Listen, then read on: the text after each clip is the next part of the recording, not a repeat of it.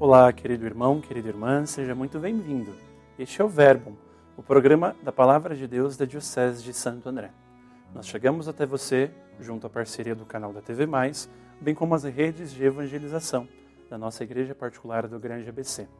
Eu sou o Padre Jorge Luiz, padre na Paróquia Maria Mãe dos Pobres, na cidade de Diadema.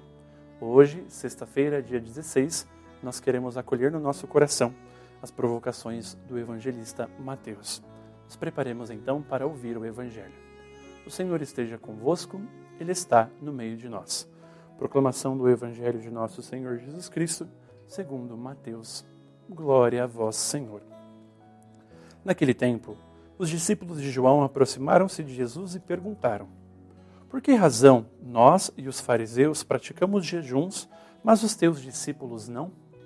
Disse-lhes Jesus: Por acaso os amigos do noivo podem estar de luto enquanto o noivo está com eles? Dias virão em que o noivo será tirado do meio deles. Então, sim, eles jejuarão. Palavra da salvação. Glória a vós, Senhor.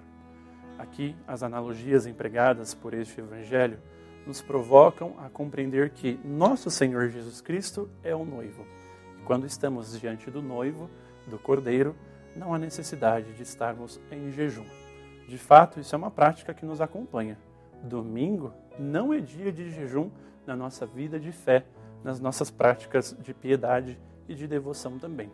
Mas nós estamos atravessando, percorrendo juntos como igreja, este tempo quaresmal.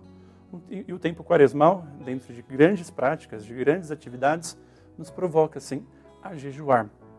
Nos provoca a viver abstinência de carne, nos provoca a mortificação, nos provoca a exercícios penitenciais. Então, sim, é necessário, uma vez que estamos nos preparando para a entrega de nosso Senhor Jesus Cristo na cruz, na sua paixão, na sua via dolorosa. Então, vamos nos preparar para esta entrega. Vamos jejuar também, porque quando o noivo nos for tirado, nós vamos estar tristes, vamos nos encontrar entristecidos.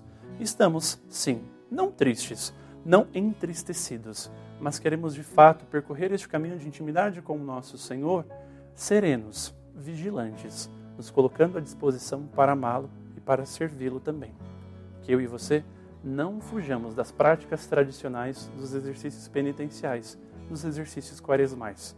Que eu e você saibamos, ao longo destes 40 dias, viver os exercícios de jejum, viver a mortificação corporal, nos entregarmos também pelo noivo que conosco culminará na nossa salvação. O Senhor esteja convosco, Ele está no meio de nós. Abençoe-vos, Deus Todo-Poderoso, Pai, Filho e Espírito Santo. Amém.